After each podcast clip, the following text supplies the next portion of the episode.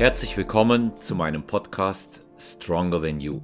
In der heutigen Episode freue ich mich auf einen sehr interessanten Gast, Martin Ladewig, GNBF Naturalathlet, amtierender Europameister aus dem Jahr 2019. Ich bin gespannt, was uns Martin aus seinem Athletenleben erzählen kann und vor allen Dingen, wie es zu dem Namen Wasserbüffel für ihn gekommen ist. Ich freue mich auf eine interessante Episode mit Martin. Hallo Martin, herzlich willkommen auch auf dem Weg nochmal bei Stronger Than You. Ich freue mich ganz besonders, dass du heute mein Gast bist. Ja, Olaf, äh, ich danke dir auch für die Einladung. Ich bin ja aktiver Zuhörer deines Podcasts. Ich nutze jede freie Minute zur Fahr bei der Fahrt zur Arbeit, in der Mittagspause und auch zu Hause beim Kochen und während der Hausarbeit und bin jetzt äh, stolz darauf, auch bei dir mal als Gast sein zu dürfen. Ja.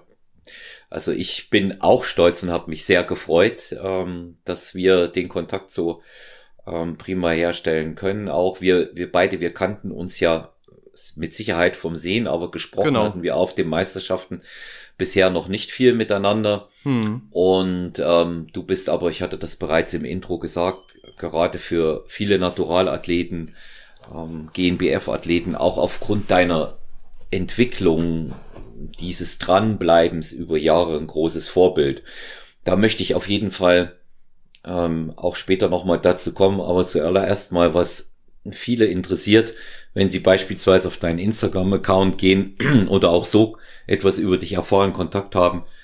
Man liest immer wieder Wasserbüffel. Was hat's mit Team Wasserbüffel und dem Wasserbüffel an sich auf sich? Klär uns da mal auf, bitte. ja, es ist eigentlich äh, eine Geschichte, die aus dem Jahr 2013 rührt. Ähm, ja, wer mich kennt, weiß, dass ich im Jahr 2013 nach 32 Jahren, äh, nach 23 Jahren ähm, des Sportes schon in ähm, also wie ich den ausübe, sozusagen ins Wettkampfgeschehen eingestiegen bin, habe ich mich 2013 an eine Vorbereiterin gewandt, die mich sozusagen auf die Meisterschaft 2013 vorbereitet hat. Und äh, bei unserem ersten Treffen äh, guckte sie mich so an und meinte dann äh, im Gespräch, du bist aber auch ein ganz schöner Wasserbüffel. Und dann äh, war ich erstmal ganz äh, verdutzt, was sie denn damit meint. Und äh, dann klärte sie mich auf, ja, das ist ja in Bodybuilder-Kreisen so der Name, wenn man eben doch etwas äh, fülliger ist. Und so war es eben auch damals, wo ich ähm, sie kennengelernt habe, hatte ich halt noch 110 Kilo auf der Waage, äh, habe also viel und gerne gegessen. Und äh, ja, das Bild hat sich natürlich im Laufe der Jahre äh, gewandelt, aber der Name Wasserbüffel ist so hängen geblieben. Also das, äh, ja, den Namen habe ich beibehalten, das hat sich so eingegliedert in meinem Kopf und ist in Andenken auch an meine erste Vorbereiterin, zu der ich noch einen sehr guten Kontakt pflege. Hm. Magst du sagen, wer das ist? Ja, das ist die Sabine Streubel, auch äh, mhm. vielen, denke ich mal, bekannt aus früheren ja. Tagen vom GNBF, die sehr engagiert war. Und äh, wie gesagt, äh, da hatte ich das Glück, dass die sich mir 2013 mit ihrem Mann angenommen hat und mich in das Wettkampfgeschehen hineingebracht hat, sozusagen. Ne? Also da hast du mit Sabine natürlich, ist mir auf jeden Fall auch ein Begriff. Ich wusste das tatsächlich nicht, dass sie ja. dich vorbereitet hat das erste Mal. Siehst du, da, dafür sind die Podcasts ja auch da, dass wir mal Dinge erfahren, die nicht bekannt sind. Ja, mhm. die ich, mhm. die ich nicht weiß. Und ähm, das ist natürlich geballte Fachkompetenz, die du da äh, gekriegt hast. Klar, wobei, wobei man dazu sagen muss, neben Wasserbüffel ähm, natürlich, dass, dass du, dass man ordentlich massig ist, bedeutet es halt aber auch, dass da schon ein echtes Gerät gewesen sein muss mit 110 Kilo.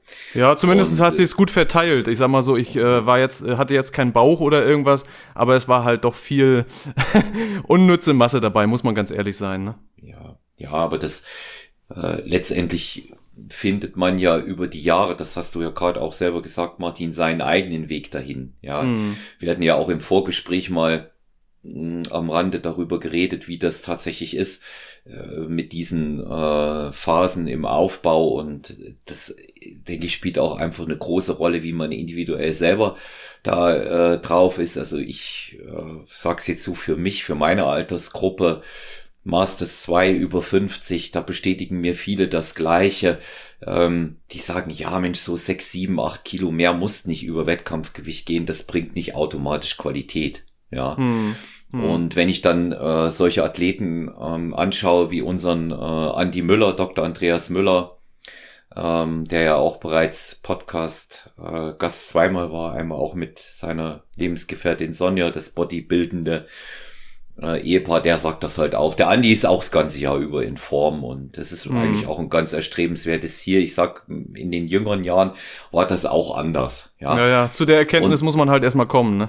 Eben. Dass, und dass das nicht der beste Weg ist in den meisten Fällen, ne? Ja, und vor allen Dingen, es ist ja auch, manchmal äh, ist es auch dann, wenn man älter wird, ein bisschen bockiger, Diät zu halten. Es wird anstrengender unter Umständen. Mhm. Ja, Stoff, Stoffwechsel reagiert dann tatsächlich nicht mehr so.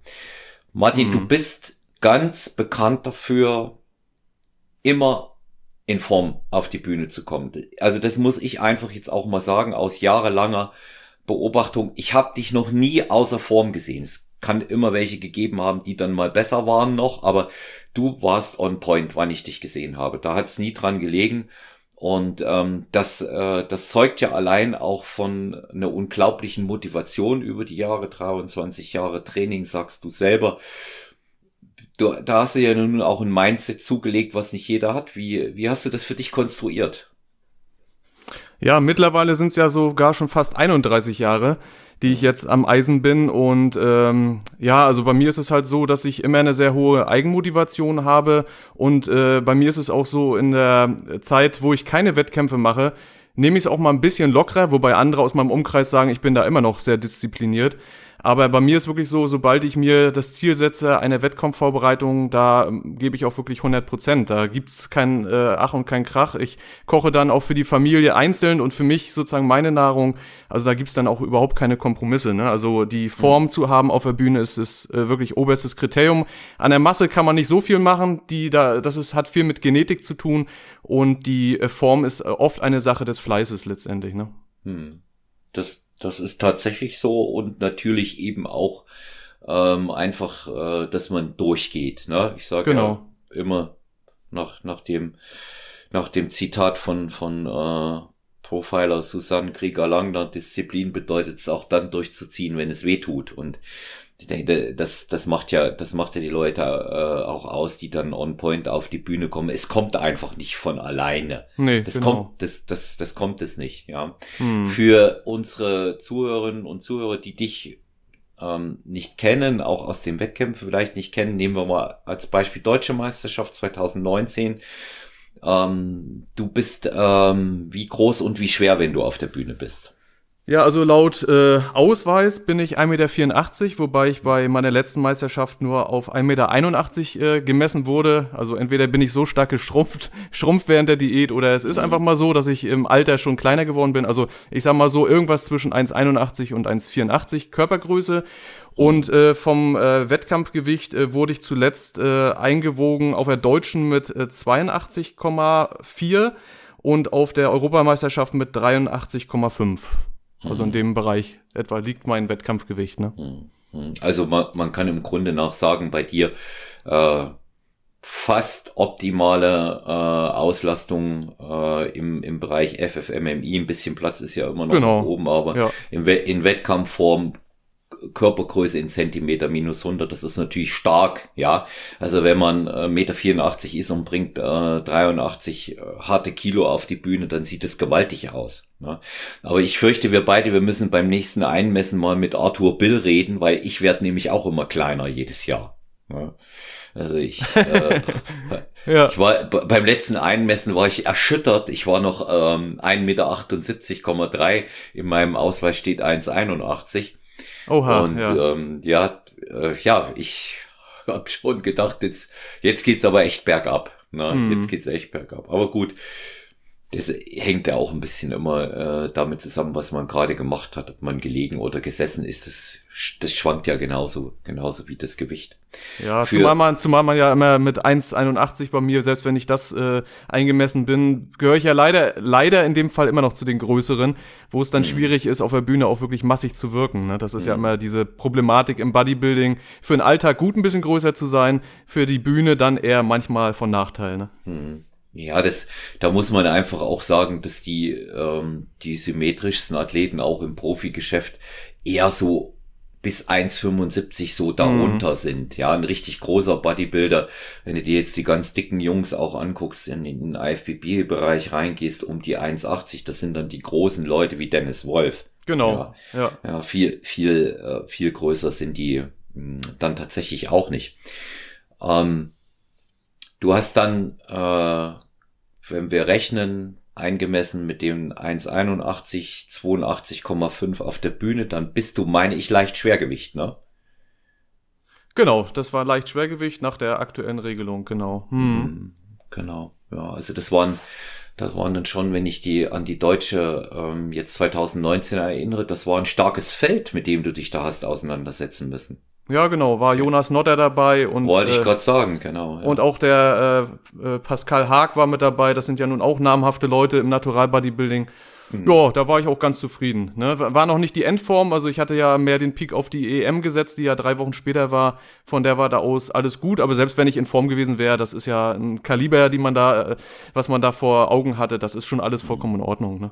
Ja, ja, es kommt auch noch hinzu, dass glaube ich, äh, kann man gar nicht oft genug betonen, wer äh, sich in den äh, Bodybuilding-Klassen unter den ersten fünf bewegt in Deutschland bei der GNBF, hm. der kann auch international mithalten. Ja, hm. das ist, das ist tatsächlich so. Also haben wir über die Jahre jetzt auch gesehen, wer sich da vorne äh, platziert hat, der hat auch, wenn er dann gestartet ist, international ähm, auch immer gut abgeschnitten. Dann kam die Europameisterschaft bei hm. dir. Und wie hast du äh, dort abgeschnitten? Erzähl uns das mal. Ja, da, äh, das war ein aufregendes Unterfangen. Also ich habe ja geplant, bei der Europameisterschaft äh, in der Seniorenklasse, also in der Master 1 Klasse zu starten. Mhm. Ähm, ja, da habe ich letztendlich äh, einen dritten Platz gemacht, also die Bronzemedaille gewonnen, war auch super happy, weil ich eigentlich ziemlich geknickt war. Also bei der Anmeldung stellte sich schon heraus, dass wir äh, so ein bisschen so ein äh, Managementproblem mit der Farbe hatten. In den Medien wurde nicht so richtig durchgestellt, dass wir vor Ort das Tanning in Anspruch nehmen mussten.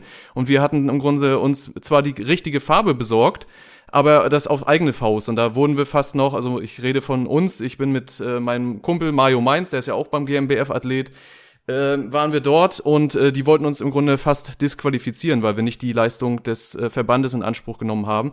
Haben das dann aber doch noch regeln können. Von der Warte aus war ich froh, dass ich auf der Bühne überhaupt sein konnte nach der langen Anreise und nach dem ganzen Troubadour und äh, merkte aber, dass ich zwar die richtige Farbe hatte, aber es wurde da vor Ort ein äh, spezielles Finish aufgetragen, was nochmal deutlich zu einer äh, zu einem dunkleren Farbtang äh, führte und demzufolge fühlte ich mich einfach mega blass gegenüber den anderen Athleten, äh, gerade im Backstage-Bereich und war eigentlich schon total äh, down und fast schon eingeschüchtert, würde ich sagen. Ich habe äh, überlegt, ob ich überhaupt äh, starte und dann, wie gesagt, ging es auf die Bühne und mit dem dritten Platz in der Mastersklasse war ich dann natürlich äh, voll auf äh, zufrieden. Ne? Das war der erste mhm. Start. Ne? Und dann äh, ging es runter und dann hatte ich mich aber noch äh, auch für die Aktivklasse eingeschrieben und da ging es ja äh, nach Größenklasse, das heißt äh, über 1,80, Athleten über 1,80 und äh, habe schon gedacht, naja, da brauchst du jetzt äh, erst recht nicht mitmachen, äh, mit der Farbe und so, weil die Farbe durch den ersten Auftritt dementsprechend schon einen äh, sehr hohen Abrieb hatte. Und dann hat aber äh, mein Kumpel Mario Mainz äh, für uns sozusagen ist er in die Spre Bresche gesprungen und hat den Tanning Service nochmal angesprochen, ob wir nicht für ein bisschen Geld nochmal äh, dieses Finish äh, kriegen könnten. Und äh, dann haben wir halt jeder äh, noch ein bisschen Geld hingelegt und haben Finish draufgekriegt und ja, dann bin ich das zweite Mal auf der Bühne und äh, da war es natürlich äh, Wahnsinn für mich. Da bin ich letztendlich voll motiviert gewesen mit diesem Farbaxang und habe dann letztendlich den Europameistertitel, also den ersten Platz holen können in der Aktivklasse. Mhm. Kriege ich Gänsehaut, wie du das erzählst, so bescheiden. Ja. ja, also das war Wahnsinn. Das waren so viele Emotionen, das kann man eigentlich auch gar nicht in Worten wiedergeben, weil das waren so viele Negativemotionen und Enttäuschungen nach so einer harten Vorbereitung. Ich habe mich eigentlich schon gar nicht auf der Bühne stehen sehen. Und wenn dann am Ende noch so ein Ergebnis kommt äh, mit dem Einsatz auch meines Freundes, der sich da, wie gesagt, äh, so eingesetzt hat. Ich selber muss sagen, ich bin eher so ein Zurückhaltender und äh, ich hätte es dann so hingenommen, aber da muss ich ihm echt danken, muss ich sagen, ne? dass er mir das auch irgendwo ermöglicht hat. Ne? Hm. Ja, es, ich denke, wer das nie gemacht hat, äh, so ein Bodybuilding-Wettkampf, das ist ja auch nicht jeder, jedermanns Sache, das mag auch nicht jeder, aber der kann das nur sehr, sehr schwer nachvollziehen, wie das mhm. ist, wenn man ähm, so eine Vorbereitung durchgezogen hat und dann sind so klitzekleine Rädchen im Getriebe, die dann nicht so funktionieren. Mhm. Man muss auch dazu sagen, dass ähm, Meisterschaften, die nicht in Deutschland organisiert werden, das war in Bukarest, glaube ich, gell? Genau, genau, ja. Ja. Und Meisterschaften, die nicht in äh, Deutschland organisiert werden, ähm, weit vom gewohnten Standard entfernt sind. Ja. Hm. Ich habe das Ja. in Italien erlebt und ähm, es ist es ist tatsächlich so, die Konkurrenz ist stark. Das das meine ich nicht mit Standard. Ich meine Mhm. das organisatorische. Ja, Es wird nicht ausreichend kommuniziert. Es dauert immer wesentlich länger, ehe du drankommst, als Ja. sie es vorher gesagt haben. hm. Also wenn du in Italien startest, gib auf jeden Fall zwei Stunden hinten drauf. Ja. Ja. Und ich glaube, ich glaube, das ist, äh, je weiter du in den Süden kommst, äh, umso, umso schwieriger wird das auch. Und dann kommt so eine Geschichte, das kann einen für, für den Moment schon extrem runterziehen. Und ja, ich meine, äh, du bist Europameister geworden. Das nimmt dir keiner mehr. Ja. Super, super Hm. Geschichte. Ja. Ja, Ja. ja, wie gesagt, unter, und das unter den Bedingungen, wie gesagt, das mit der Kommunikation hast du schon vollkommen recht, äh, diese internationale Geschichte, da sollte man sich, wenn man den Weg äh, startet, auch äh, an die anderen Athleten, die den Weg gehen, auf jeden Fall äh, lieber zwei, dreimal äh, erkundigen, äh, ob das alles so ist, wie es auch angedacht war. Äh, weil, wie gesagt, mit der Farbe, das war nicht so eindeutig kommuniziert und äh, dass das dann zu einer äh, Disqualifikation fast geführt hat, weil wir ja dementsprechend schon eins, zwei Lagen Farbe drauf hatten, äh, die du ja dann nicht mal einfach so schnell runterkriegst. Das fand ich schon irgendwie, äh, da muss man das wirklich eindeutiger äh, kommunizieren. Ne? Das jeden- fand ich schon ganz schön enttäuschend. Ne? Ja. Ja, der Sven hat ja, Sven Weihe, der mit Mirko auch zu Gast war im Podcast, der Mhm. ja im Oktober vergangenen Jahres die EM geholt hat in Italien, der hat ja recht ähnliches erzählt auch, ja, mit diesen komischen versetzten Wiegen. Mhm. Und ähm, der ist ja in der Athletikklasse gestartet, da hat das ja nochmal mehr ausgemacht. Wenn wir in der Masters gewogen werden, ist äh, das Gewicht außer für die Berechnung des FFMMI ja komplett zweitrangig. Ja? Ja. aber für ihn war es halt maßgeblich. Ich weiß nicht, ob du dich da noch erinnern kannst, was er in der Folge gesagt hat. Der hat ja einen Mörderstress da gehabt, ne? Weil die sich ja, wo er noch ein bisschen verrechnet haben. abschwitzen musste. Ne? Ja, die hatten Ja. sich verrechnet. Das Gewicht hat morgens genau gepasst und der, äh, die haben, die haben sich äh, total verrechnet bei ihm. Hm. Und ähm, ich weiß noch, dass er, dass er dann Mirko angeschrieben hatte. Ich hatte ihn auch angeschrieben, wie es läuft. Und er, ja, ich bin nicht groß genug oder zu schwer. Ich weiß nicht, ich weiß nicht, was ich machen soll. Und dann gesagt, ja, Klamotten, lass dich langziehen und alles probiert. Ja, ja. Und ähm, dann, dann haben sie ihn nochmal gemessen und dann passte das plötzlich. Ja, ja. Ja, ein ähnliches Erlebnis hatte ich auf der Deutschen 2019 hier beim GNBF. Da äh, habe ich auch auf zwei verschiedenen Wagen gestanden und die eine hat mich ins Schwergewicht eingewogen, die hat äh, 82,6 gewogen und die Mhm. andere 82,4. Da war auch so genau so ein Sprung äh, und letztendlich habe ich äh, ja dann den niedrigeren Wert gekriegt. Ja, ist, ist manchmal so, ne? aber in dem Fall äh, geht's ja um die generelle Teilnahme. Das ist dann natürlich noch, noch ein bisschen äh, stressiger dann. Ne? Natürlich. Wobei, wobei man dazu sagen muss, ähm, dass auch zwischen, auch für die Zuhörerinnen und Zuhörer, die jetzt sagen, ja, das ist, wenn die paar Gramm machen da nichts, die paar Gramm machen schon was, weil die paar Gramm eigentlich viel mehr Spielraum in Kilos sind. Man muss nämlich dazu sagen, dass der schwerste Athlet dann im, im Schwergewicht mit Sicherheit, wenn er geladen ist, vier oder fünf Kilo mehr hat als du. Und das Mhm. sieht dann ganz anders aus. Insofern Genau. wäre das ja auch ein klarer Wettbewerbsnachteil für dich gewesen. Ja. Genau, genau. Ja. Mhm. Ja, aber das sind, das sind, das sind so, das sind so Geschichten, ähm, die alle Athleten irgendwie bei Bodybuilding-Wettkämpfen erleben. Das habe ich vor allem, also bei mir selber noch nicht. Mhm. Äh, doch, einmal habe ich was Wundersames erlebt. Das war bei äh, der internationalen deutschen Meisterschaft, bei der ersten. Da bin ich gestartet in Neu-Ulm Mhm. und ähm, da wollte man, also ich muss dazu sagen, da war ich gänzlich außer Form. Erschreckend. Ja. Und ich habe das selber nicht gemocht und das war so, äh, wie du den anderen Eindruck hattest, dass du sagst, jetzt passt die Farbe nicht, habe ich mir gedacht, oh mein Gott, du siehst so schlecht aus, hier kannst du nicht antreten. Und ich hatte wirklich einen zu hohen Körperfettanteil noch für das, was wir eigentlich auf der Bühne gewohnt sind. Mhm. Und da wollten die tatsächlich noch, die Offiziellen, mein FFMMI ausrechnen. Ja, Ja. weil ich zu schwer war. Ich sag also, messt mal nochmal den Körperfettanteil, dann seht, dann seht ihr, dass dass das tatsächlich nicht passt. Ne? Und das war aber dein Aber- erster Start dann damals, oder? Nee, das war, das war der dritte. Ach das so. War der, das war der dritte. habe mich dann ähm, aber von Jahr zu Jahr auch äh, tatsächlich immer steigern können. Mhm. Als ich das erste Mal mit dort war, du weißt ja, ich komme aus der Kampfsport-Ecke. Das mit dem mhm. äh, Bodybuilding hat sich, weil ich diese Idee der GNBF so toll fand und zuerst bin ich also nicht selber angetreten, sondern habe eine Athletin vorbereitet, die sofort auf Anhieb deutsche Vizemeisterin in der Figurklasse mhm. geworden ist. Ja, Alexandra Sutter, die von hier aus gegrüßt sei, eine sehr, sehr tolle Athletin. Mhm. Und ähm, dann äh, habe ich eben auch selber das mal ähm, entschieden zu machen. Und da hast du aber natürlich ein anderes Training über Jahre vorher gemacht und Gewicht äh, abkochen, um in den Ring zu gehen, ist was anderes als Diät halten für ein Bodybuilding-Wettkampf. Naja, auf jeden ja. Fall. Naja. Und äh, da Wobei man natürlich, ja. Nee, ja, sag ruhig, Martin. Nee, wobei äh, natürlich, deshalb frage ich, ob das dein erster Wettkampf war, was du ja, was du ja verneint hast. Aber mhm. die, äh, wenn es so gewesen wäre, ist das ja generell immer das Problem, wenn man jetzt keine äh, ähm, erfahrenen Leute an der Hand hat, was ich ja zum Glück hatte, dass viele schon denken, äh, bei fünf Kilo vor Endhärte, dass sie eigentlich schon fertig sind. Das hätte mhm. ich gedacht bei meinem ersten Wettkampf, hätte ich nicht Sabine Streubel an der Hand gehabt. Und das beobachte ich auch äh, bei Athleten, die ich betreue. Die denken immer schon, äh, sie sind fertig, dabei ist da noch allerhand zu tun. Ne? Aber ja, na. kann ich kann ich nur kann ich nur bestätigen. In meinem konkreten Fall damals war es so, dass dann äh, es an sich gut gelaufen ist, aber ich habe die letzten drei Wochen äh, sind aufgrund verschiedener Probleme völlig vor den Baum gegangen. Ja. Mhm. Und unterm Strich betrachtet wäre es eigentlich besser gewesen, zu sagen, man lässt es, zumal ich dort noch völlig, sage ich auch hier, es kann auch so rumgehen, äh, völlig unberechtigt ins Finale gekommen bin und dort einen fünften Platz gemacht habe. Ja. Mhm. Und ähm, ich, äh, ich, muss, ich muss sagen, ich bin mit einer deutlich besseren Form von schon deutlich schlechter platziert worden. Und äh, insofern denke ich, ist es irgendwo eine ausgleichende Gerechtigkeit. Aber was du sagst mit den Athleten, ich sage das auch immer, ein Zielgewicht beispielsweise für einen Wettkampf, ich glaube, darüber sind wir uns auch als Coaches einig, ist immer nur eine Circa-Angabe. Am Ende mhm. weißt du nämlich gerade beim ersten Wettkampf überhaupt nicht, wo es hinläuft.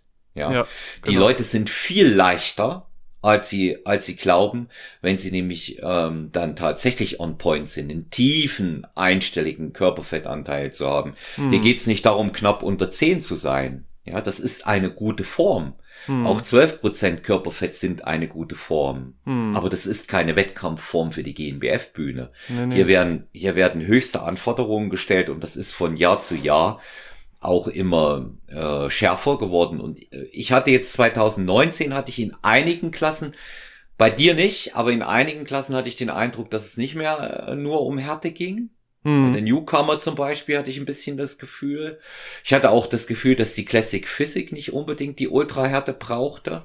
Aber die anderen Bodybuilding-Klassen, alle, alle Leute, ich habe da keinen außer Form gesehen. Ich hm. habe keinen 2019 habe ich keinen Athleten außer Form gesehen, auch nicht backstage. Ja, das muss man auch sagen, ne? wenn man das ja. äh, äh, das die Wettkampfteilnahmen der letzten Jahre beobachtet. Ich beobachte das so seit etwa 2009, da hat sich schon sehr viel geändert. Ne? Also früher gab es doch immer äh, doch eine Handvoll Athleten, wo man sich gefragt hat, oh Gott, äh, warum sagt denen das keiner, dass das nicht der richtige Weg ist?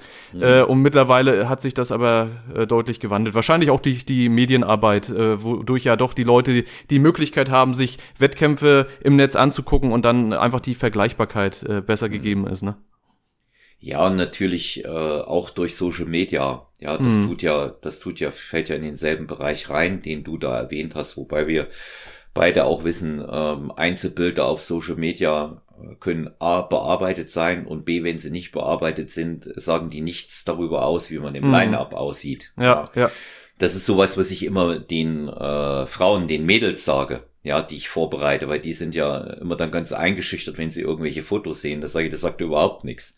Ich guck, ich nee, guck da nee. auch, ich weiß nicht, wie es dir geht, Martin, aber ich, ich weiß ja, wer, wer kommt. Ja, bei den mhm. Männern. Weiß ich ja. Und ich guck, ich guck aber gar nicht, wie die zwischendurch in Form sind. Mal als Beispiel. Ich war in Oldenburg äh, war ich mit Jens Berthold auf der Bühne. Da brauche ich nicht zu gucken, wie Jens Berthold in, in Form ist. Jens ja. Berthold ist in Form. Ja, das ja. weiß man bei ihm, ja. Ja, mhm. da brauche ich nicht zu gucken. Ich weiß, der wird 100 Prozent und vielleicht sogar noch zwei oder drei mehr bringen und mit dem besten Paket da oben stehen. Hm, ja. Hm. Deswegen interessiert da muss ich auch noch was zu sagen was, zu, zu Ja. Ja, du? Hm? Nee, ich wollte nur sagen zu Jens Berthold, weil wir gerade über ihn sprechen. Da muss ich auch noch sagen, äh, äh, da war ja, also die Europameisterschaft war ja zum einen der, der Sieg für mich das große äh, Erlebnis, aber auch neben Jens Berthold mal auf der Bühne zu stehen, der war ja auch für mich äh, ähm, immer so ein Aushängeschild unseres Sports, oder ist es ja immer noch, sag ich mal so. Und äh, ähm, also ich habe da auch wieder klein gestapelt und bin ja gegen ihn gestartet in der Ü 1 äh, Meter, 1 Meter 80 Klasse, also eine Aktivklasse. Mhm und konnte ihn da ja sogar mm, besiegen, wenn man das so sagen darf. Ne? Und das war für mich so, weil das für mich so auch eine Ikone oder ein Vorbild des Sports ist, äh, war für mich äh, fast so ein Triumph wie der Europameistertitel selbst. Ne? Also mhm. liebe Grüße in dem Sinne an, an ihn. Er weiß, äh, wir haben auch eine Nacht im Zimmer zusammen verbracht da vor Ort. Also äh, ich fand auch total lieb, wie er sich danach gegenüber mir verhalten hat und äh, total fair war. Also alles gut. Aber das war für mich auch, äh, weil wir gerade über Jens gesprochen haben, auf jeden mhm. Fall ein großer Triumph für mich mich, sag ich mal so, in meiner Laufbahn. Ja. Ne? ja. Ja, das ist, äh, das, das darf man, das darf man ruhig sagen. Ich meine, Jens Berthold ist einer unserer Besten. Hm, ja. Genau. Und mit, mit Mirko zusammen, ähm, sind ja, das sind ja hier jetzt feine Nuancen, über die wir sprechen. Da geht's ja um die Anzahl der Siege. Aber mit Mirko Burger zusammen ähm, mit der erfolgreichste. Genau, ja, was genau. Die, was die Titel international angeht, tolle Athleten alle, auch waren ja schon da. Jens wird auch bald bei mir Gast sein. Schön. Im Podcast und ähm, er ist, äh, ich habe ihn als sehr fern und als sehr kommunikativen äh, Sportsmann kennengelernt, der immer extrem freundlich ist, mhm. aber nie einen Fokus dabei verliert. Also wir hatten genau. uns in, in Oldenburg beim Frühstück gesehen und mhm. das sagte, der, der hat ja auch eine geniale Geschichte, wie der lädt, ja. Aber das ja, habe ich, ich auch erzähl, miterlebt, ja. Ja, ich erzähl, ich erzähl das nicht im Einzelnen, sonst machen es alle nach, weil das ist auch mhm. bei jedem anders, sag ich dazu. Weil bei mir kommt mhm. immer die, die Reiswaffe und Pflaumenmus-Geschichte dann, wenn ich gefragt werde. Und mhm. Jens macht's ganz anders.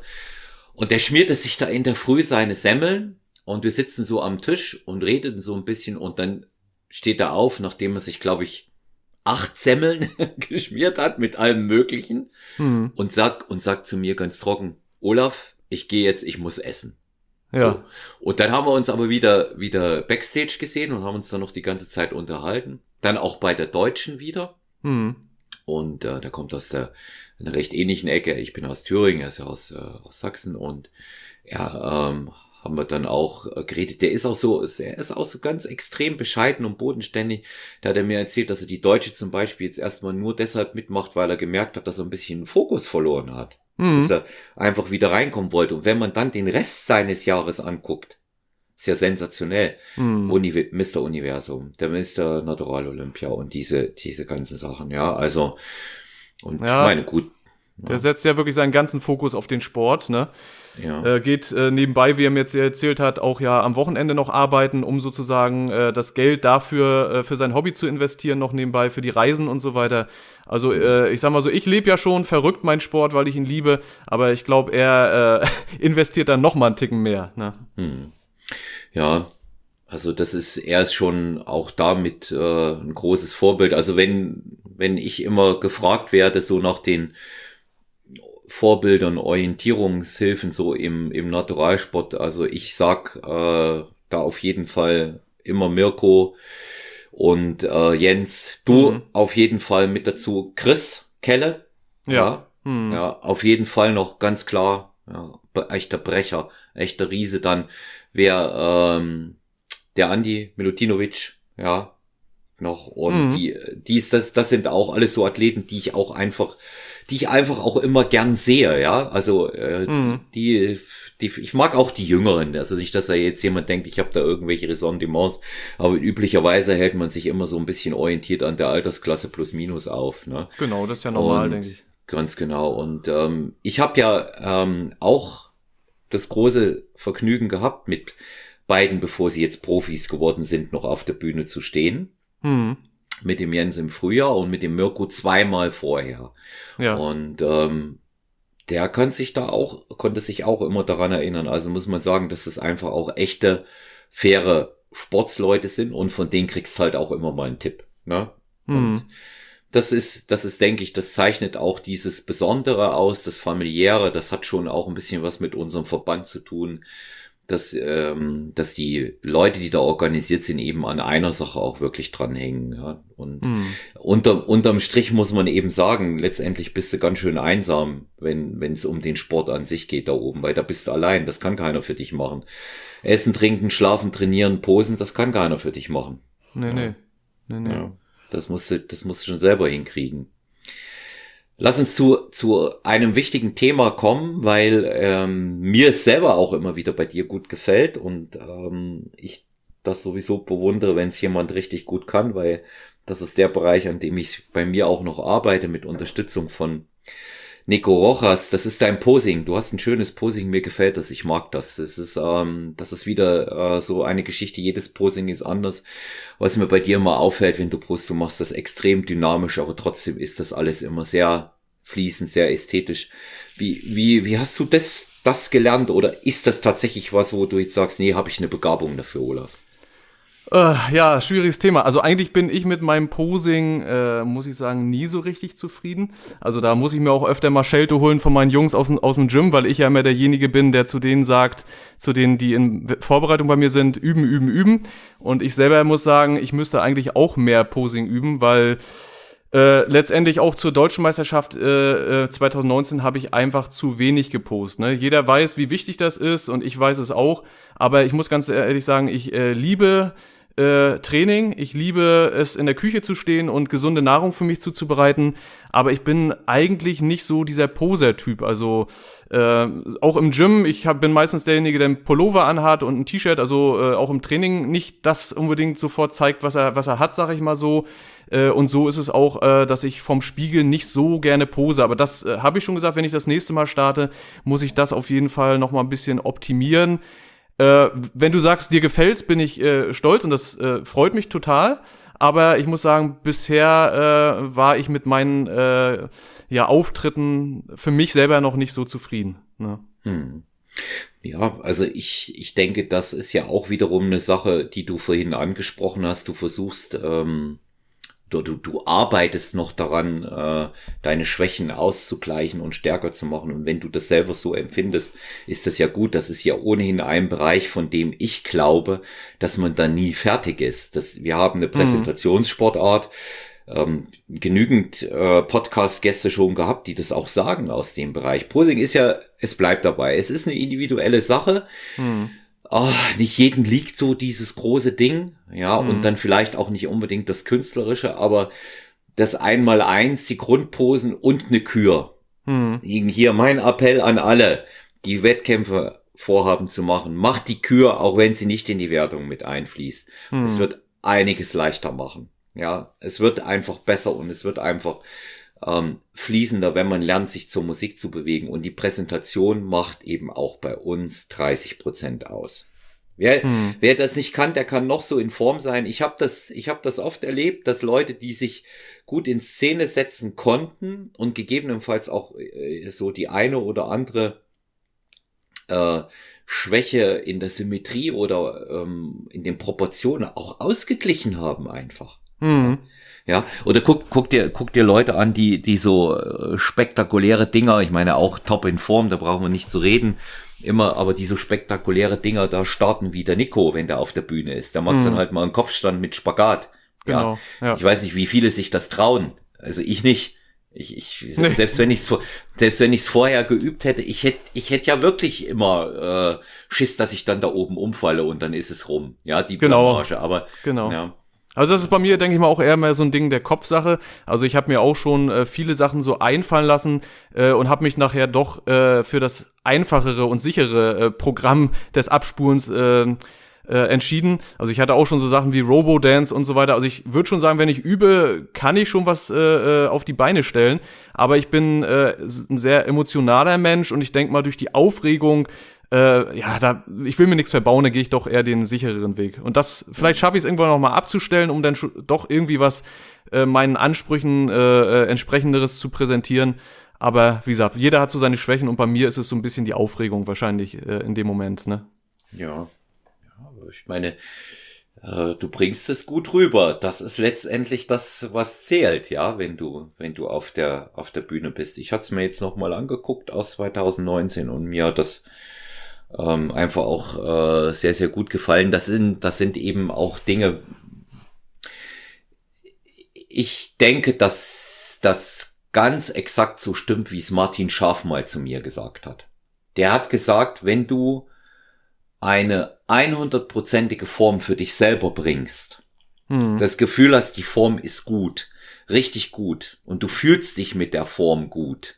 Also ob man sich wohlfühlt nach 14, 16 Wochen Diät, das sei mal dahingestellt. Ja, ja aber du, aber du fühlst dich mit dieser Form gut, dann fühlst du dich sicherer auch beim Posing. Mhm. Das sieht, das sieht man immer. Die Leute, die in Form sind, die posen selbstbewusster, weil sie in Form sind. Mhm. Andere sind dann unsicherer wieder.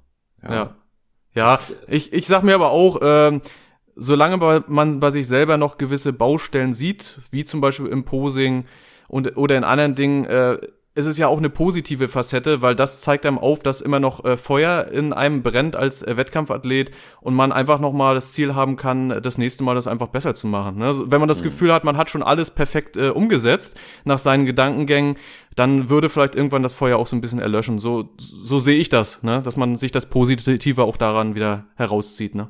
Absolut, absolut. Wobei einen das nicht daran hindern sollte, auch mal zufrieden zu sein. Ja, ja das stimmt, das, das stimmt. Ja. Also ich habe ich hab das, ich habe das ja wie gesagt im, im Frühjahr selber erlebt in Oldenburg. Da hatten viele äh, zu mir gesagt, dass sie mich ähm, deutlich weiter vorne gesehen hatten als fünfter Platz. Selbst der Behrendt meinte, mhm. beste Form, die du bisher überhaupt ähm, gebracht hast. Ähm, ich muss sagen, na klar, hätte ich eine weiter äh, bessere Platzierung weiter vorn lieber gehabt, aber ich war tatsächlich auch mit meiner Form zufrieden. Das hm. war jetzt mal die andere Seite und wir wissen selber, wie äh, subjektiv unsere Sportart ist. Da spielen so viele Faktoren eine Rolle ähm, an, an so einem Tag und was wirklich auch noch eine wichtige Rolle spielt, wenn du auf der Bühne stehst, musst du schon wirklich einen ähm, 100-prozentigen Sahnetag äh, hoch neun erwischen, mhm. wenn du hm. mit Athleten oben bist wie Jens Berthold, wir hatten in der Klasse da in der, damals noch in der ähm, Masters ähm, 1 war dieser farbige Athlet. Ich weiß nicht, ob du dich in Oldenburg an den erinnern kannst, der der Holländer, mhm. der diese diese Rasterzöpfe hatte, der war ja, ja, ja, ja, ja genau, ja, weiß ja, ich. Ja. ja. Wo es ja das eine oder andere dann an Bedenken am Rand genau, gab. Ja. Genau. Und ähm, ich meine, da da musste dich eben auch erstmal ganz gut platzieren. Und am Ende sage ich immer, solange wie man Verbesserungen sieht, auch von Wettkampf zu Wettkampf, hm. hat sich jeder Aufwand gerechtfertigt. Das muss auch nicht jeder verstehen. Nee, so sehe ich das. Genau, so sehe ich das auch. So war das bei mir auch 2019 äh, bei der Deutschen, wo ich ja auch in zwei Klassen gestartet bin, bei den Masters 1 und bei den Aktiven, habe ja jeweils einen vierten Platz gemacht. Äh, da war ich natürlich mit der Platzierung auch nicht ganz glücklich, auch gerade weil im Nachhinein mich doch äh, viele angesprochen haben und die Platzierung gerade in der Mastersklasse nicht verstehen konnten. Aber da muss ich auch sagen, äh, natürlich war ich enttäuscht über die Platzierung, aber so wie du schon sagst, wenn man mit seinem Paket an sich zufrieden ist, äh, und das war ich, äh, kann man es nachher hinten raus auch äh, gut wegstecken. Mhm. Ne? Also gar kein Problem. Was mich ein bisschen geärgert hat, muss ich noch sagen, das äh, wurde mir aber auch im Nachhinein erst gesagt, dass ähm, äh, bei den Masters äh, die Symmetrierunde komplett äh, weggelassen wurde. Das ist äh, der Jury, so wie mir zugetragen wurde, auch gar nicht aufgefallen. Und mhm. da muss ich sagen, das ist natürlich für mich ärgerlich, weil das eigentlich so mein Steckenpferd ist.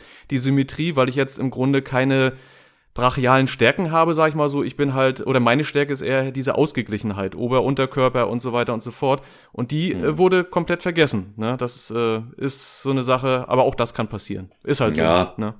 Sind, hinterher ist es eine Tatsachenentscheidung. Ja, genau, da kannst genau. es, da kannst du es dann nicht mehr ändern und ist mir auch aufgefallen, dass die wegblieb. Du sagst es auch richtig. Ich sehe das bei dir genauso. Deine, deine Stärke ist, dass du sehr ausgeglichen bist. Ja, mhm. dass es jetzt nichts gibt, was eklatant abfällt.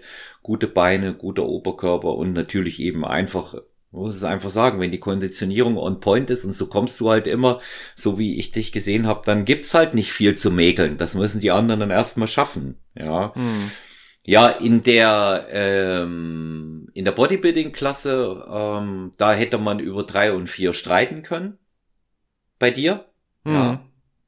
Aber in der Masters habe ich dich auf zwei gesehen. Kann ich hier ja jetzt sagen. Ja, wurde mir auch so von anderen äh, bei, äh, zugetragen.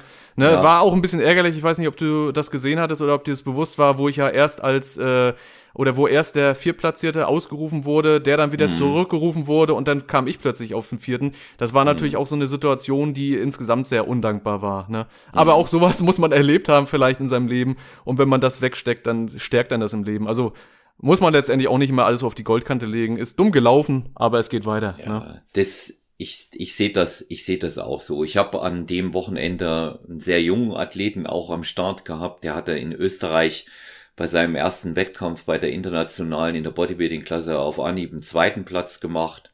Hm. Eigentlich tatsächlich nur, weil das Posing äh, wirklich versemmelt hat. Hm. Ja. Zu früh runter ist von der Bühne.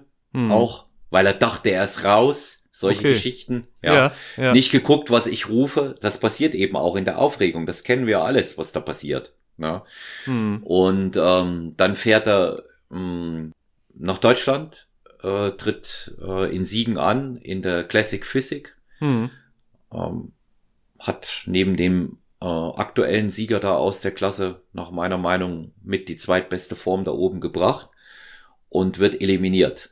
Okay. Das ist natürlich die Höchststrafe. Ja, ja, absolut. Und dann weißt du nicht warum. Und das ist natürlich immer problematisch. Ähm, ich denke, dass sich aber genau das in den nächsten Wettkämpfen auch entzerren wird. Man muss einfach immer mal sagen, dass die Jury, die da unten sitzt, auch nur Menschen sind. Und mhm. wenn die ununterbrochen voten, ja, dann passieren mhm. eben auch denen vielleicht der eine oder andere ähm, Übersichtlichkeitsfehler. Wie zum mhm. Beispiel Symmetrierunde nicht oder solche Dinge. Deswegen sage ich, dadurch, dass wir jetzt in der Zukunft das auf zwei Tage verteilt haben werden, generell, mhm. nicht nur bei dem, was möglicherweise in Corona ansteht, wird sich diese Thematik mit einer Überlastung in der Jury auch etwas entzerren. Ja. Und da bin ich auch ganz froh drüber. Ja, dann, dann ist einfach auch mehr, wird einfach auch mehr wahrgenommen, was das Ganze angeht. Und ja, also ich hätte dich auf zwei gesehen ich hätte dich auf zwei gesehen. In der, in der, in der Bodybuilding-Klasse da drei, vier. Also man hätte sich umgekehrt nicht beschweren können, aber in der Masters war es für mich deutlich weiter vorne. Ja. ja, das ist schön zu wissen. Das ist nochmal eine kleine ja. Bestätigung für mich. Lieben Dank. Ja, ja, ich war, ich war bei deinem Wettkampf vorher mit draußen und habe ja geguckt. Ich hatte ja ähm, eine Crew am Start, hatte ich dir vorhin noch erzählt, ne? Ja. Und ähm, ich konnte natürlich da auch nicht bei jedem Wettkampf raus, aber ich wollte die Masters sehen. Da war ich mhm. draußen. Und ähm, dann, ich hatte mir noch angeguckt die Bikini-Klassen, weil ich da Mädels hatte, die Physik bei den Frauen, die Miss Physik. Und dann wollte ich die Athletikklasse sehen, weil ich ja wusste, dass da Frank Holger Acker am Start war. Mhm. Und in der großen Athletikklasse ja. mein Athlet, der Arthur Neumann, der auch wieder ganz äh, lieb von hier aus gegrüßt sei, Mr. Disziplin. und ähm, der, die hatte ich, ich hatte ja immer so ausgewählt, dachte ich mir, weil du nicht immer vorn sein kannst, pick dir das raus, was geht, was dich von den Athleten auch immer interessiert. Ne? Mhm. Und ähm, war ja, der Frank Acker war ja auch hier zu Gast schon zweimal dieses Kunststück da fertig gebracht. Du hast es ja gehört mit genau. samstags Dritter werden und Sonntag dann Marathon laufen. Ne? Ja, ja. Also, das, ist, das ist schon enorm, ne? Ja. ja, der hat mich angefixt. Ja. ja, ja. Deswegen ja auch meine Idee hier mit dem mit dem äh, Triathlon. Du musst es ja umgekehrt machen. Hast du ja schon gehört, ne? Ich muss. Genau, erst, hattest du mir schon erzählt, ja. ja. Ja, erst Triathlon und dann möglicherweise den Wettkampf, so, so wie hier in, naja, in dem das schweren. Das schmeckt dir ja nicht so richtig, aber was soll's, ne? Muss man ja. halt auch so hinnehmen, ne? Ja, genau, weil ich denke mir, dass es umgekehrt einfach schwieriger werden wird, nicht in Form zu sein, aber äh, es wird zwangsläufig so kommen, dass man für einen Triathlon einfach mehr Gewicht verliert, hm. verlieren muss. Und das wieder raufzubringen wird in drei Monaten dann gegebenenfalls nicht so einfach. Aber mal sehen. Ja, ja ist zumindest dann auch wieder eine neue Erfahrung, auch für deine. Coaches dann, dass du weißt, okay, äh, auch, äh, auch diese Seite äh, wird, wird mal beleuchtet. Ne? Würde man ja sonst vielleicht gar nicht gehen, solche Wege. Und jetzt wirst du das ein bisschen reingedrungen. Vielleicht gar nicht schlecht für deine persönliche Entwicklung auch und fürs Weitergeben nee, dann. Ne? Macht, das macht's ja, das macht's ja auch dann nochmal spannend. Und vor allen Dingen sagt mir ja keiner, dass ich muss. Mhm. Das ist ja, das ist ja äh, tatsächlich auch äh, selbst gewählt. Genau. Martin, Jetzt, jetzt weiß ich, du hast auch äh, ein paar äh, ambitionierte Athleten in der Betreuung. Mhm. Ähm, ich sag mal, es ist schwierig zu sagen, wann die, wann die starten werden, aber ähm, wie viel, wie viele Leute sind denn in deiner Crew, die du aktuell mal für Wettkämpfe vorbereitest?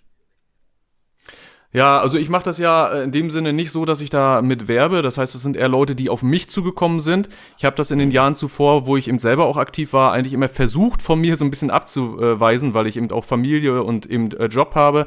Äh, aber so ganz, äh, äh, ja, wie gesagt, wenn die Athleten dann doch hartnäckig sind und äh, jetzt aktuell sind es äh, äh, vier Leute. Das heißt, einer, der irgendwann mal äh, auf Wettkämpfen starten will, da geht's eher in den Aufbau. Der kommt aus dem Bereich Adipositas. Der hat also von 140 Kilo deutlich abgespeckt. Und da geht's jetzt eher in die andere Richtung, Muskulatur aufzubauen. Der wird aber frühestens, denke ich mal, so in vielleicht drei, vier Jahren soweit sein. Äh, aktuell habe ich jetzt äh, drei Athleten für diese Saison in Vorbereitung einen Athleten, den ich bereits schon mal 2018 das erste Mal auf die Bühne begleitet habe. Der will jetzt äh, auf der Deutschen starten. Äh, dann auch äh, einen zweiten Athleten, den ich schon dreimal in der Vergangenheit vorbereitet habe, der wieder auf mich zurückgekommen ist. Ähm, in dem Sinne auch gegrüßt äh, ist äh, äh Dennis Bosso, den ich auch ähm, 2016 äh, bei meiner ersten Vorbereitung, also wo ich das erste Mal Vorbereiter war, auch gleich zum deutschen Meistertitel führen konnte. Dadurch ist natürlich die Motivation auch so ein bisschen gegeben, als Trainer auch weiterzumachen. Und äh, für die internationale Deutsche habe ich auch einen weiteren Athleten, der auch das erste Mal auf die Bühne gehen will. Ne? Mhm. So sieht's aktuell bei mir aus. Ja, gut, das ist ja, dann hast du gut zu tun ähm, würde ich sagen, wie, ist, wie sind deine eigenen Ambitionen aktuell? Was hast du auf dem Schirm? Du bist ja jetzt äh, Profi, du bist mhm. Pro-Athlet. Genau. Und ähm, ich sage mal, wir, wir können ja jetzt äh, nicht von einer normalen Situation aufgrund von Lockdown und Pandemie ausgehen. Aber was sind so deine Vorstellungen, was du nochmal machen willst? Mal eine, eine WM oder sagst du, ich will mal zu einem äh, Natural-Olympia fahren? Hm. Also, ähm, mein eigentlicher oder mein eigentliches, eigentliches Ziel war es, den äh, Rückenwind von 2019 gleich mitzunehmen und hatte dann geplant, im Jahr 2020 äh, in Rumänien wieder in der gleichen Halle, wo ich Europameister geworden bin, äh, erneut zu starten. Da äh, sollte nämlich die äh, Weltmeisterschaft äh, durchgeführt werden. Äh, hatte auch dann wirklich das halbe Jahr äh, oder ein halbes Jahr lang meine Form relativ gut konserviert, aber aufgrund der Pandemie dann und schon der Absehbarkeit, dass äh, das wahrscheinlich nach hinten losgeht, habe ich das Ganze dann sein lassen und äh, habe mich dann, wie gesagt, dieses Jahr fokussiert auf Athletenvorbereitung und strebe eigentlich an, im nächsten Jahr äh, wieder für mich eigene Ziele zu fokussieren, spätestens im Jahr darauf, aber eigentlich eher nächstes Jahr. Und äh, Ziel ist es für mich, äh, entweder noch mal auf eine Weltmeisterschaft, wie du schon sagst. Ich war ja 2015 schon mal auf einer Weltmeisterschaft, habe da den vierten Platz gemacht, vielleicht noch mal besser abzuschließen. Und äh, das große Ziel, was natürlich viele haben, vielleicht auch noch mal den Weg über den großen Teich zu starten, doch noch mal nach Amerika. Ähm, ja, aber da muss auch müssen die Randbedingungen auch passen, ne? Mit Urlaub und mit mit äh, dem Geld, was man äh, dafür bei, beiseite legt äh, das ist ja auch nicht äh, ohne, ne, was das Ganze dann natürlich gerade mit so einer Reise dann noch kostet. Ne? Aber das sind so die Ziele auf jeden Fall. Es soll auf jeden Fall weitergehen, entweder nächstes oder übernächstes Jahr. Ne? Ja.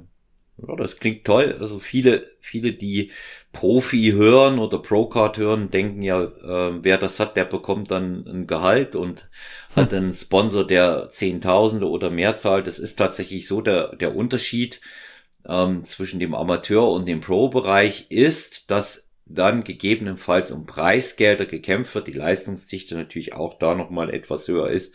Aber das ist entscheidend, dass man dann Profi-Wettkämpfe machen darf. Und ähm, es ist aber nicht so, dass da irgendwelche Summen ähm, verdient werden, die der Rede wert sind. Das muss man auch einfach mal sagen. Ja, ja, ist, wir, genau. also man muss in der Regel erstmal davon au hm. Ja, man muss in der Regel erstmal davon ausgehen, wenn man den Weg wirklich startet, dass es eher ein teureres Unterfangen wird, weil wenn man so hört, die Reise, äh, die äh, Startgelder, dann ist es ja auch so, dass die ähm, Veranstalter meistens auch Partnerhotels haben, wo du dann auch in gewisse vorgegebene Hotels einchecken musst. Das sind erstmal immense Preise. Und wie du schon sagst, wenn man keinen Sponsor hat, so wie das bei mir letztendlich ja auch der Fall ist, bleibt es eben alles auf der eigenen Tasche liegen. Und wie gesagt, man hat Verantwortung, man hat Familie. In meinem Fall habe ich äh, ein Haus abzubezahlen und äh, wie gesagt, das, äh, da macht man keine großen Sprünge, da muss man schon auf dem Teppich bleiben. Ne?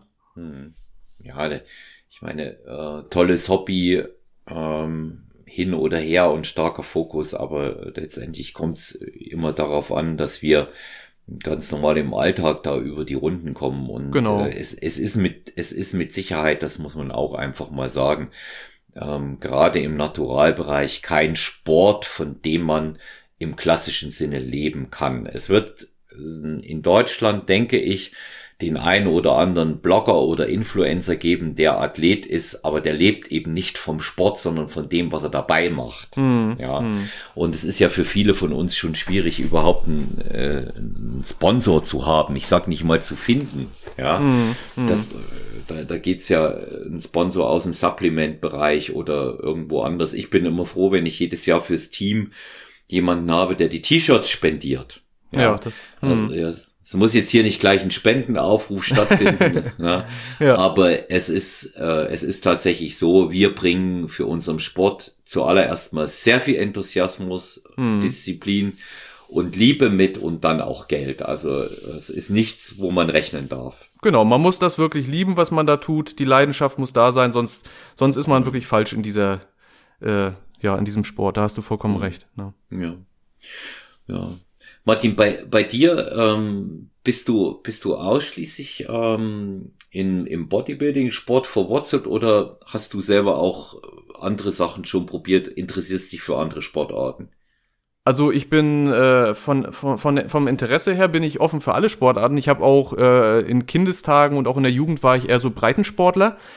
Ähm, habe mich für alle Sportarten interessiert, bin auch nach der Schule sofort nach Hause, habe meine Schultasche beiseite geschmissen und da gab es immer irgendeine sportliche Aktivität, der ich nachgegangen bin.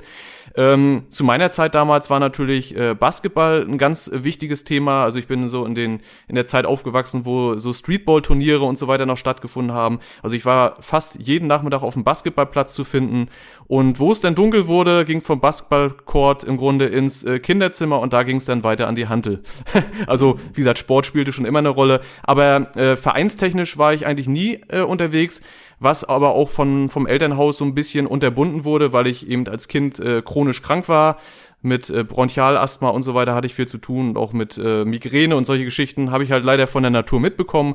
Und da waren meine äh, Eltern eigentlich immer darauf besonnen, dass ich schon Sport treibe, aber halt alles im Rahmen. Ne? Was wahrscheinlich auch äh, damit begründet ist, dass ich nie diesen Weg des äh, Nachhelfens gefunden habe, weil ich einfach aus dem Elternhaus das so gelernt habe, immer auf die Gesundheit zu achten. Ne? Hm. Ja, das ist immer, ein äh, großes Thema auch. Ja, es geht ja letztendlich ähm, um Gesundheit, den, den Sport gesund auszuführen, wobei man immer noch streiten kann, ob man, hatte ich auch schon ein paar Mal das Thema, ne, ob eine so ein so langmonatige oder wöchige Wettkampfdiät und der entsprechend daraus resultierende Körperfettanteil wirklich gesund ist, aber Hm. wir sind, wir sind ein Bereich, wo wir das eben auf natürliche Art und Weise steuern und Hm. keine Medikamente hierfür nehmen. Und ähm, deswegen ja auch unsere Wahl für einen Naturalverband. Ich sage immer, jeder trifft da die Entscheidung selber, wie er das macht. Guck mir im Bodybuilding auch äh, die dicken Jungs ganz gerne an. Äh, einfach schon mal deshalb, weil auch klar ist, dass ohne die der äh, moderne Bodybuilding-Sport gar nicht möglich gewesen wäre. Hm, Das ist ja, hm. wir, wir, haben ja, wir haben ja pra äh, praktisch haben wir die die ganze Sache hat sich ja rückwärts entwickelt. Ne? Ja, Gibt ja genau. eine, gibt ja eine starke Tendenz äh, vom von diesem äh, Profisport. Ich würde es mal so formulieren, äh, wo nicht auf Doping getestet wird, ähm, hin dann äh, zum Naturalsport. Das hat sich erst viel später entwickelt, erst zu einer Nische. Und wenn man heute mal schaut, und das sage ich aus berufenem Munde, von Leo Pippinger, der Mhm. Tanning-Mann von Expertan, der auch schon Gast war, der das äh, gesagt hat, ähm, die meisten Athleten auf einer einzigen Meisterschaft haben die Naturalathleten von der Anzahl her. Hm. Ja. Und das spricht, denke ich, auch für diese, für diese Gesamtentwicklung auch ähm, in, in was für ein, in was für ein Bewusstsein, das bei den Leuten in der Zwischenzeit gerückt ist. Hm. Ja, das ist schon toll, das zu beobachten. Ne?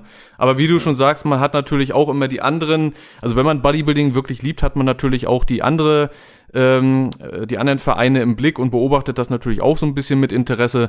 Hat ja nichts damit zu tun, jeder muss seinen eigenen Weg äh, äh, entscheiden. Für uns ist ja nur wichtig, dass wenn wir im Naturalbereich starten, dass wir halt unter Gleichgesinnten halt antreten. Was die anderen machen, müssen sie selber wissen. Wie gesagt, äh, beobachten tue ich das auch alles. Ich habe auch als Kind und Jugendlicher meine, mein Kinderzimmer mit äh, Postern von Markus Rühl, von Günter Schlierkamp und den ganzen Sean Ray und mhm. so weiter tapeziert gehabt. Also äh, da habe ich auch noch mit dem Gedanken gelebt, irgendwann mal so aussehen zu können. Da war ich noch äh, etwas naiv, naiveren Alters, aber irgendwann ist man dann natürlich so alt, dass man das äh, abschätzen kann, dass das eben äh, so nicht möglich ist auf dem Weg, den man selber bestreiten möchte. Ne?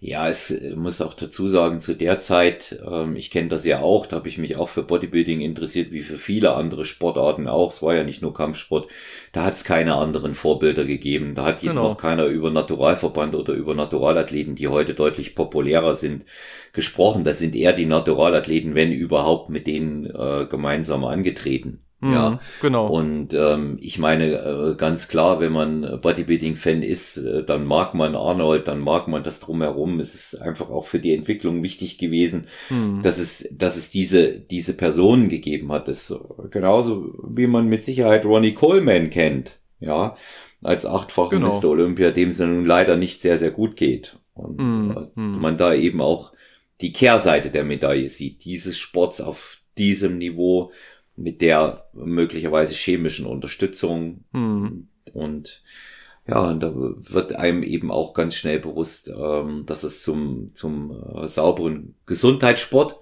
wie er sein sollte bei uns, mhm. keine vernünftige Alternative gibt.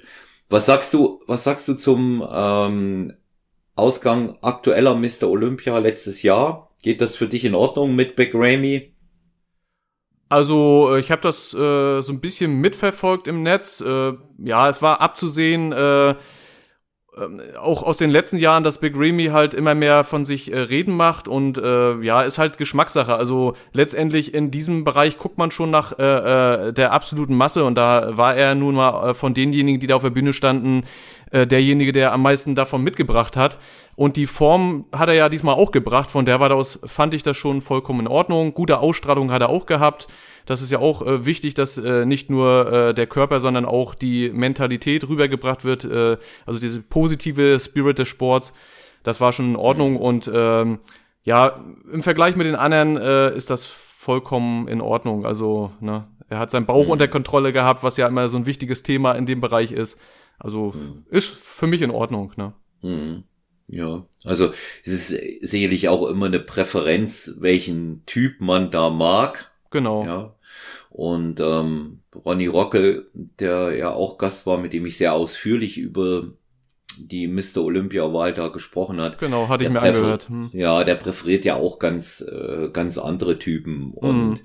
man hat das ja in den letzten Jahren gesehen. Es ist ja doch äh, tatsächlich immer mal gewechselt. Hm. Ja, nachdem ähm, die Geschichte von Phil Heath über äh, sieben ähm, Mr. Olympias, ja, ob es jetzt immer dominiert wurde, weiß ich nicht, aber mhm. er hat sie eben gewonnen und dann äh, war äh, Sean Roden und dann war Brandon Curry und eben jetzt äh, der Typ, das zeigt halt, dass sich das auch im Wandel befindet, das Ganze und ähm, wie es der Ronny gesagt hat, im äh, Bereich äh, deutscher Athleten, da wird jetzt keiner so schnell eventuell siegfähig nachrücken, auch für eine vordere nee. Platzierung nicht. Nee, nee. Ja.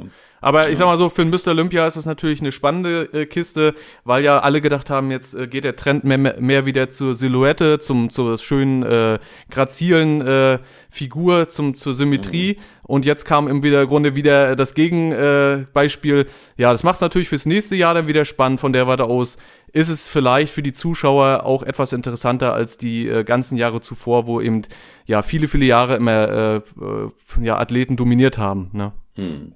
Ja, da darf man, da darf man genauso gespannt sein. Also, wie gesagt, mich, mich interessiert das tatsächlich auch, weil letztendlich äh, die ersten Trainingskonzepte, die haben wir alle aus der Flex oder genau. aus der äh, Sportrevue übernommen und ja. ähm, Muscle in Fitness gab's noch. Hm. Ich habe äh, das über zehn Jahre archiviert. Ich weiß nicht nur ich bin da so. Ich, wenn, ja, wenn immer ich mal irgendeine äh, eine Idee auch brauche, äh, mag sie noch so absurd sein, äh, gucke ich da mal rein, weil das eine oder andere an an positiven Trainingsimpulsen ist tatsächlich gekommen, wobei man heute sagen muss, dass das Training, was wir machen, ich weiß nicht, wie du es empfindest, Martin, aber es ist alles im Allen schon sehr wissenschaftlich basiert. Mhm. Ja. Mhm. ja. also die, die Trainingskonzepte heute ähm, haben schon, finde ich, deutlich mehr Sinn und Verstand, auch für Naturalathleten. Das stimmt, das stimmt. Ja, also mir ging es damals ja auch so, dass ich mich eigentlich jeden Monat äh, auf die äh, an den Zeitungskiosk begeben habe und mein Taschengeld dann für die Flex und Muscle und Fitness so ausgegeben habe und dann ja habe ich mein Trainingskon meine Trainingskonzepte natürlich auch nach diesen Dingen dann ausgewählt. Wie du schon sagst, äh, hatte man ja damals gar keine anderen Anhaltspunkte. Ne? Hm. Ja. Naja. Ja, und es geht, es gibt eben doch was anderes noch als den äh, Fünfer Split ja. Äh, mit entweder zweimal Beine noch genau. dazu oder eben noch der Armplan. Und mhm. es ist ja, das macht's ja, das macht's ja auch interessant, weil letztendlich ähm, ist es so, wenn du wachsen willst, musst du vernünftig essen und schwere Gewichte heben und gut schlafen. Daran wird sich nie etwas ändern. Mhm. Das, das, das wissen, das wissen wir auch. Ja. Ja, Schlaf ist eine ganz wichtige äh, Position. Wie, wie mhm. kriegst du das denn mit dem Schlaf hin, wenn ich mal fragen darf? Vielleicht hast du da so einen Tipp für mich, weil das ist mein großes Manko.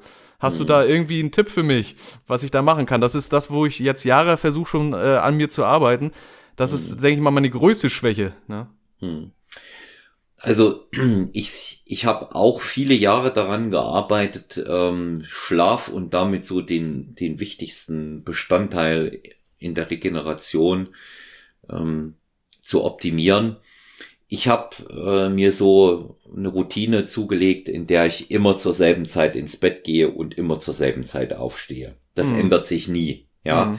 ich liege um 21.45 Uhr im Bett und um mhm. 5.30 Uhr klingelt der Wecker bei mir. Mhm. Ähm, am Wochenende ist es mal 7 Uhr, aber nicht, weil ich ähm, da äh, nicht länger schlafen wollen würde. Ich wünschte, ich könnte es mal, wenn ich nicht arbeiten muss. Hm. Aber ich bin einfach ausgeschlafen um 7 Uhr. Hm. Und dieser, dieser Schlafrhythmus, der sorgt letztendlich dafür, dass ich da relativ ausgeglichen bin. Mein Schlaf ist jetzt nicht mehr so, wie er vielleicht noch vor zehn Jahren war alles in allem nicht mehr ganz so erholsam, weil doch so mit über 50 steht man schon öfter mal aus, auch, auf, mhm. auch um Toilette zu gehen. Ich bin auch bekennender und leidenschaftlicher Nachtesser. Okay. Ich stehe, ja, ich stehe einmal nachts auf, Martin, um zu essen. Aha. Okay. Das sage ich auch immer. Das ist bei mir so, das, das kriege ich, das will ich auch nicht rauskriegen, weil ich mich damit am wohlsten fühle. Das ist jetzt nicht so, dass ich in der Küche stehe und 35 Minuten Steak brate, da komme ich nicht in Schlaf, da, da esse ja. ich eine Kleinigkeit, das ist ein Riegel, das ist ein Apfel. Okay. Ja. Ich hatte auch schon mal, ich hatte auch schon mal Brei oder irgend sowas, aber das ist bei mir einfach Gewohnheit, weil ich das nochmal brauche. Schon mhm. auch, weil ich es tatsächlich aktuell auch verstoffwechsle und ähm, ab und an eben auch mit Naturprodukten schlafunterstützend arbeiten. Ich habe ganz mhm. gute Erfahrungen gemacht mit Melatonin, weil das mhm. den Schlaf gut einleitet, gut einläutet. Mhm. Sehr gut finde ich aktuell Ashwagandha, die Ja, das nutze ich auch seit kurzem, genau. Hm. Ja, das darf, habe ich aber festgestellt, wenn man es äh, regelmäßig hintereinander benutzt, verpufft die Wirkung irgendwann. Da ist der Gewöhnungsgrad einfach zu hoch. Okay.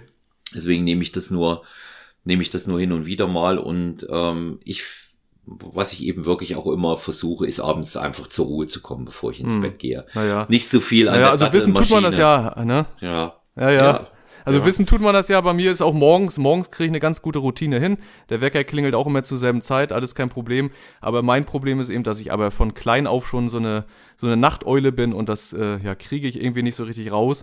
Dadurch resultiert bei mir der Schlaf meistens so auf sechs bis sechseinhalb Stunden. Mhm. Ich meine, ich komme gut damit klar, aber mich würde einfach, einfach mal interessieren, wenn ich den Schlaf mal ein bisschen hochkurbel, ob man da vielleicht mhm. noch mal ein paar Prozente rausholen kann für den nächsten mhm. Start dann, ne? Das ist mein Ziel, da nochmal dran zu arbeiten also das wird auf jeden Fall einen Unterschied machen. Das kann ich dir aus eigener Erfahrung sagen. Man kommt mit sechs mit und sechseinhalb Stunden durchaus rum.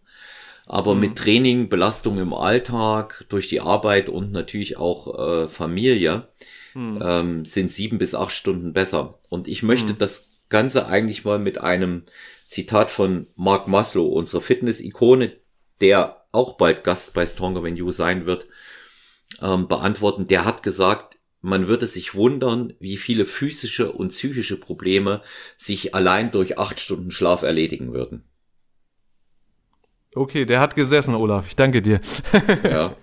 Ja. Und äh, deswegen, ich strebe das an, dass es mhm. klappt. Klar, keiner ist frei davon, ja ähm, dass, dass man, äh, dass man jetzt auch aufwacht, das kannst du nicht vermeiden. Du kannst nicht vermeiden, mhm. Probleme und Gedanken mit ins Bett zu nehmen. Ja, mhm. also ich, äh, ich mittlerweile bin ich dann tatsächlich so, wenn es mal was zum Nachdenken gibt, ähm, sage ich mir, oh Gott, wie schön waren die Zeiten, wo du während der Diät mit Hunger ins Bett gegangen bist. Mhm. Das war ja noch einfach. Hunger ist halt Hunger. Ja, ja, ja. ja, aber wenn dich, wenn dich was beschäftigt, ähm, dann ist das, dann ist es tatsächlich was anderes. Aber das kommt auch nicht mehr, hm. das kommt auch nicht mehr so oft vor. Und der Rest, das ist, das ist Routine. Ähm, glaub mir, wenn du es mal eine Zeit lang wirklich konstant mit dem Hinlegen auch probiert hast. Ich habe jetzt, ich habe jetzt mir zusätzlich noch angewöhnt, so ab 21 Uhr lege ich die Dattelmaschine aus der Hand, sprich das Telefon ist Schluss. Hm. Ja. Ich lasse mich auch nicht mehr durchs Telefon wecken. Ich habe mir einen normalen Wecker gekauft. Auch das Telefon kommt in die Küche, das kommt nicht mehr in Schlagdistanz. Das, äh, die Ladestation ist in der Küche ab äh, hm. seit einiger Zeit bei mir. Allein das Ganze hat schon deutlich mehr Ruhe reingebracht. Es gibt ja diese Thematik mit dem blauen Licht, was genau. äh, über das Handy äh, auch ausgestrahlt wird, dass einem das nochmal munterer macht. Ein paar Zeilen lesen abends noch hilft ganz gut, habe ich gemerkt. Das ist noch ein. ein genau, ich habe mir jetzt gerade eine, eine, eine Brille zugelegt mit Blaulichtfilter. Damit versuche ich es jetzt auch mal, ne? Mhm. Mal schauen. Aber wie gesagt, bei mir ist halt der, der Tagesrhythmus der, dass ich ja leider erst immer abends zum Training gehe, meistens so 20, 21 Uhr. Demzufolge ja erst meistens so halb elf um elf zu Hause bin abends. Mhm. Danach gibt's dann noch äh, ein bis zwei Mahlzeiten, ja, und kannst dir ja vorstellen, bis ich dann zur Ruhe komme, ist es dann meistens so halb um eins und morgens um sieben klingelt der Wecker dann wieder. Ne? Ja, das, das, das ist dann, das ist dann aber eben auch eine Tatsache, da kann man sich so fest vornehmen, wie man will. Wenn, mhm. wenn der Modus da ist, den kannst du nicht ändern. Nee, ja, das erlebe ich auch immer wieder bei Athleten von mir, die so spät noch trainieren, auch aufgrund der Arbeit und ähm, anderer Konstellationen ist, ist schwierig. Das ist mhm. tatsächlich mhm. schwierig. Vor allen Dingen ist es schwierig. Klar ist auch das ein Gewöhnungs- und Gewohnheitsprozess. Aber ich kann mich sehr wohl an die Zeiten erinnern, als ich abends nach der Arbeit noch trainiert habe, mhm. als ich noch in einem anderen Beruf gearbeitet hatte. Und äh, ich war schlicht und ergreifend einfach auf Hochtouren. Mhm. Und wenn du ein Krafttraining gemacht hast, dann bist du vielleicht physisch müde, mhm. aber du bist mental trotzdem noch wach. Und dann hast du gegessen, dann fährt der Stoffwechsel nochmal nach oben. Naja, das genau. lässt sich, es lässt sich kaum vermeiden, dann länger wach zu sein. Nenn mir da jemanden, der da wirklich richtig gut in Schlaf kommt. Vor allen Dingen, du musst deine zwei äh, Mahlzeiten noch bringen. Ich habe eine ganz, äh, ganz ähnliche Konstellation äh, mit einem Athleten auch von mir, mit dem, mit Harald, der äh, Harald Hense, der in diesem beziehungsweise im kommenden Jahr, je nachdem wann Wettkämpfe sind, das erste Mal antreten wird, der kommt auch eben relativ spät erst aus dem Training und hat dann noch die zwei Mahlzeiten vor der Brust. Der sagt das Gleiche. Hm. Manche Dinge kann man nicht ändern. Geht halt nicht, ja. Kannst nicht sagen, ich gehe jetzt früher. Wenn es nicht geht, geht's nicht. Ja, ja. genau. Man darf sich da so. auch nicht verrückt machen, das macht es dann noch schlimmer, ne? Ja, der, der, der Druck, ich muss einschlafen, funktioniert sowieso nicht. Hm. Ja das, das sollte, das denke ich, sollte man, äh, sollte man dann auch lassen. Ja, ich habe dann versucht, einfach mir mittags, ich habe das Glück, dass ich äh, mittags eine Stunde Mittagspause habe. Da esse ich dann meine vorgekochte Mahlzeit und schiebe mir dann nochmal drei Stühle zusammen und mache mich dann einmal lang und versuche da nochmal so 10, 20 Minuten über zu düseln. Ich denke mal, mhm. mit der Konstellation äh, ist das dann auch alles machbar, ne? Viele, viele machen das mit dem Powernapping. Ich weiß das. Ich habe das eine Zeit lang auch gemacht. Hm. Ähm, hab aber gemerkt, dass das Powernapping zwischendurch mich richtig aus dem Rennen genommen hat. Okay. Ähm, ich hab, äh, war dann kaputt, kaputter danach und nicht nur ein paar Minuten. Und vor allen Dingen meine Laune hat sich so verschlechtert, wie es sonst nicht der Fall ist. Mhm. Ich bin eigentlich recht ausgeglichen und ähm, wenn ich immer wenn ich Powernapping gemacht hatte und es ist ja kurz bevor du wegknackst, wachst du ja auf. So ist ja, es ja am besten, ja. Ja. Und das, das ist aber irgendwie mag das mein Körper nicht. Deswegen, ich, ich mache das durch. Bin natürlich dann abends auch äh, wirklich Hunde kaputt, wenn ich ins mhm. Bett gehe. Und ähm, dann ist gut. Und du weißt ja selber, runde frische Luft mit dem Hund und dann geht genau. das schon. Ja, dann passt das. Ja. ja, ja.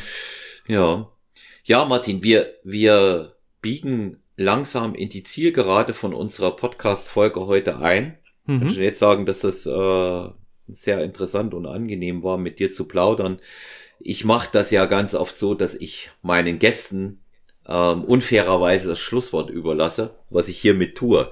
Weil wenn du gerne unseren Hörerinnen und Hörern zum Thema Sport und Bodybuilding oder auch andere Dinge mit auf den Weg geben möchtest, sehr gerne, Martin.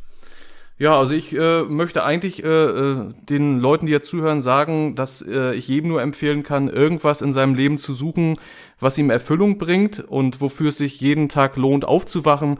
Ob es jetzt nun der Sport ist, ob es nun äh, ein Tier ist, was man zu Hause hat, ob es nun äh, ähm, ja einfach ist, dass man gerne in die Natur geht, also irgendein Hobby, was einen erfüllt. Ähm, kann ich nur jedem äh, äh, empfehlen, dass man sich sowas sucht äh, und ähm, ja, einfach für den Ausgleich, für die Genugtuung, für das Wohlbefinden.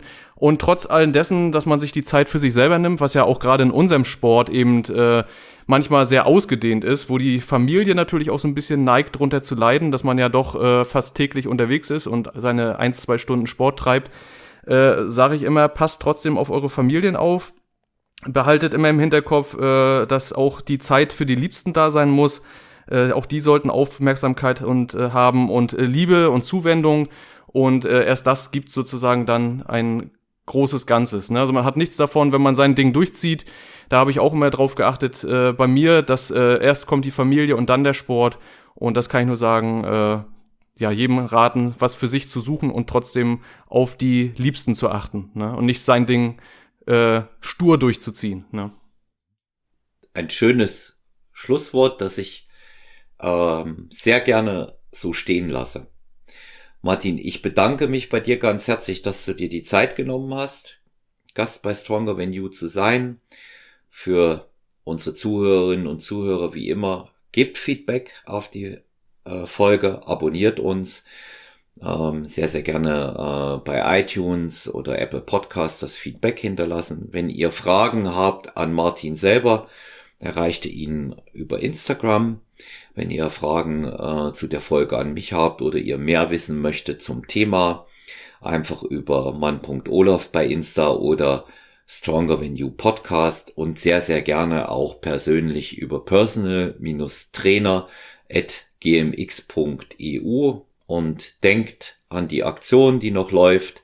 Schickt mir eure WhatsApp Nachrichten, Sprachnachrichten 01737739230. Wie kommt ihr durch? Wie schafft ihr es über den Lockdown? Wo kann ich euch, wo können wir euch Unterstützung geben? Was habt ihr für Ideen? Was habt ihr gerade Tolles gemacht? Meldet euch einfach. Martin, ich wünsche dir und deiner Familie eine gute Zeit. Bleib gesund und vor allen Dingen viel Erfolg bei dem, was du dir sportlich vornimmst. Danke, Olaf. Ich danke dir auch für deine Zeit und für die Möglichkeit und auch dafür, dass du überhaupt diesen Post Podcast ins Leben gerufen hast. Das äh, bringt mir viele wertvolle Minuten in meiner Freizeit. Und wie gesagt, auch für dich, äh, deine Familie und dein Hund alles Liebe und Gute. Und wir sehen uns hoffentlich bald auf eine der Meisterschaften vom GNWF. Ne? Dankeschön.